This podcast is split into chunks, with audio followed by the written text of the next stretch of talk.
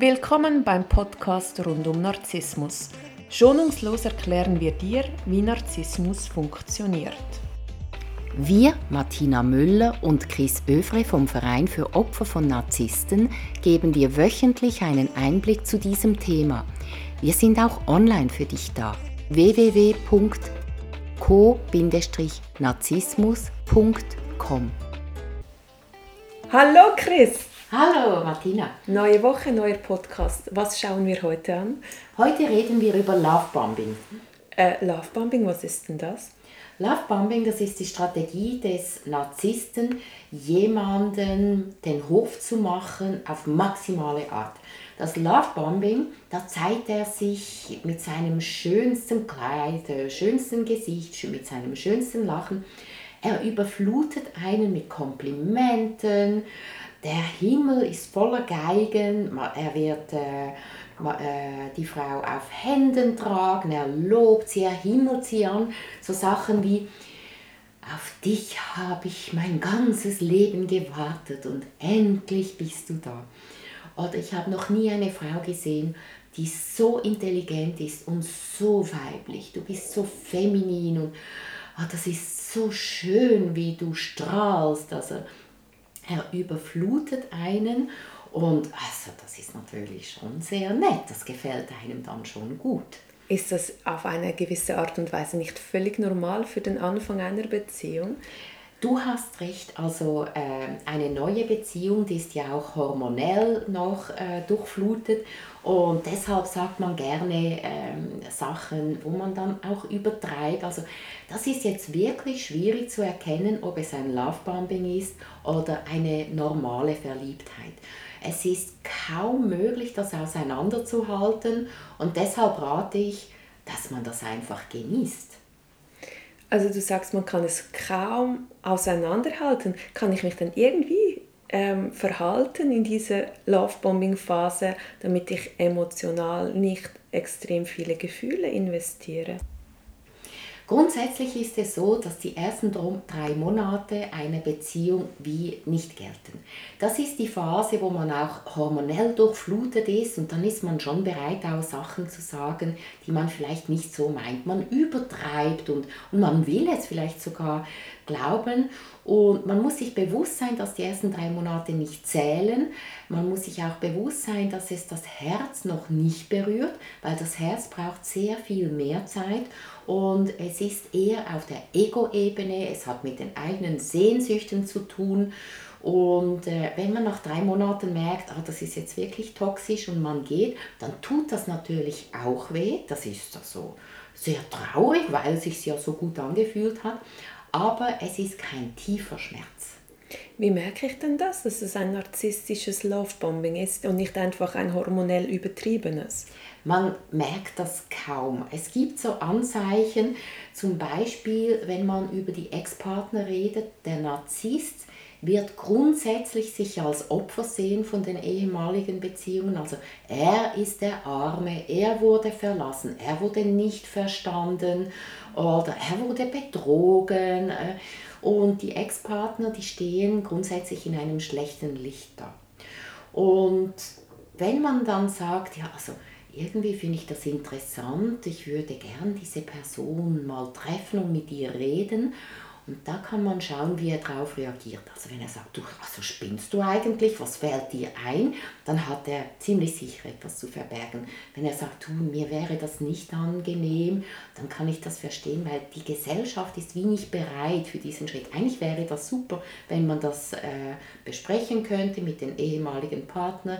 Das kann einem ein gewisses Bild geben, obwohl ich der Meinung bin, das sollte man sich selber machen, weil vielleicht ist hier da etwas vorgefallen, die andere Person ähm, ist wirklich wütend und wird schlecht über äh, diese neue Liebe reden.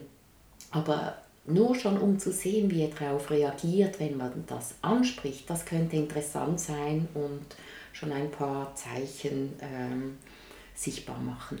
Das ist ein extrem spannender Aspekt, weil so würde man die Manipulation, die der Narzisst ja liebt, weil er ja die Macht hat über die Kommunikation, ein bisschen ihm die Fäden aus der Hand nehmen, indem dass man mit anderen Leuten aus seinem Umfeld redet. Aber ich verstehe deine Bedenken, weil es ist auch gefährlich. Ja, genau. Und man kann das vielleicht auch auf eine andere Art herausfinden. Also äh, man kann zum Beispiel auch sagen, mir fällt auf, dass du da wirklich traurige Erfahrungen gemacht hast, dass dir Schlimmes passiert ist. Ich weiß aber, dass es immer zwei braucht. Gibt es auch Anteile von dir?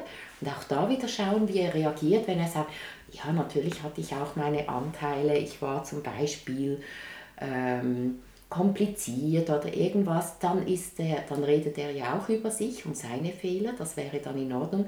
Aber wenn er sagt, nein, also von mir war da alles in Ordnung, ich habe mir immer Mühe gegeben, sie war äh, die Schlimme, da kann man auch wieder Rückschlüsse ziehen. Warum ist dieses Lovebombing trotzdem gefährlich?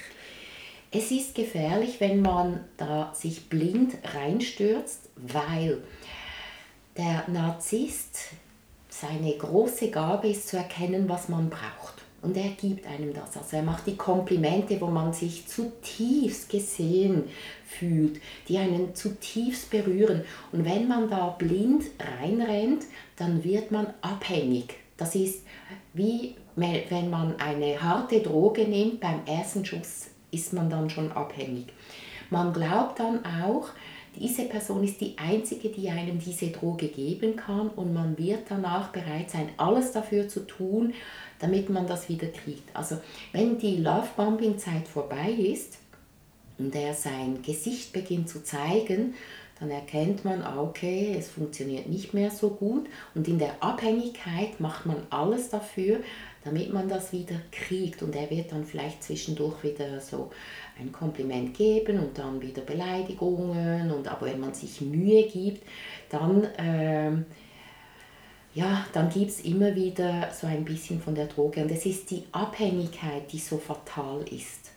Und wenn man mit offenen Augen ähm, auf so eine Beziehung eingeht und auf das Lovebombing und nach drei Monaten sich immer noch bewusst ist, das Herz ist noch nicht erreicht, jetzt schaue ich, was passiert und es passieren üble Dinge, dann bin ich nicht abhängig. Ich habe dann vielleicht die Droge auch genommen im Wissen, dass ich aufpassen muss, dass ich nicht abhängig werde. Ich nehme nur so viel, wie es braucht. Also wenn so Komplimente kommen, dass man sich bedankt, dass man diese auch genießt und, und sagt, ah, das fühlt sich gut an, im Wissen, vielleicht ist es nur eine Strategie.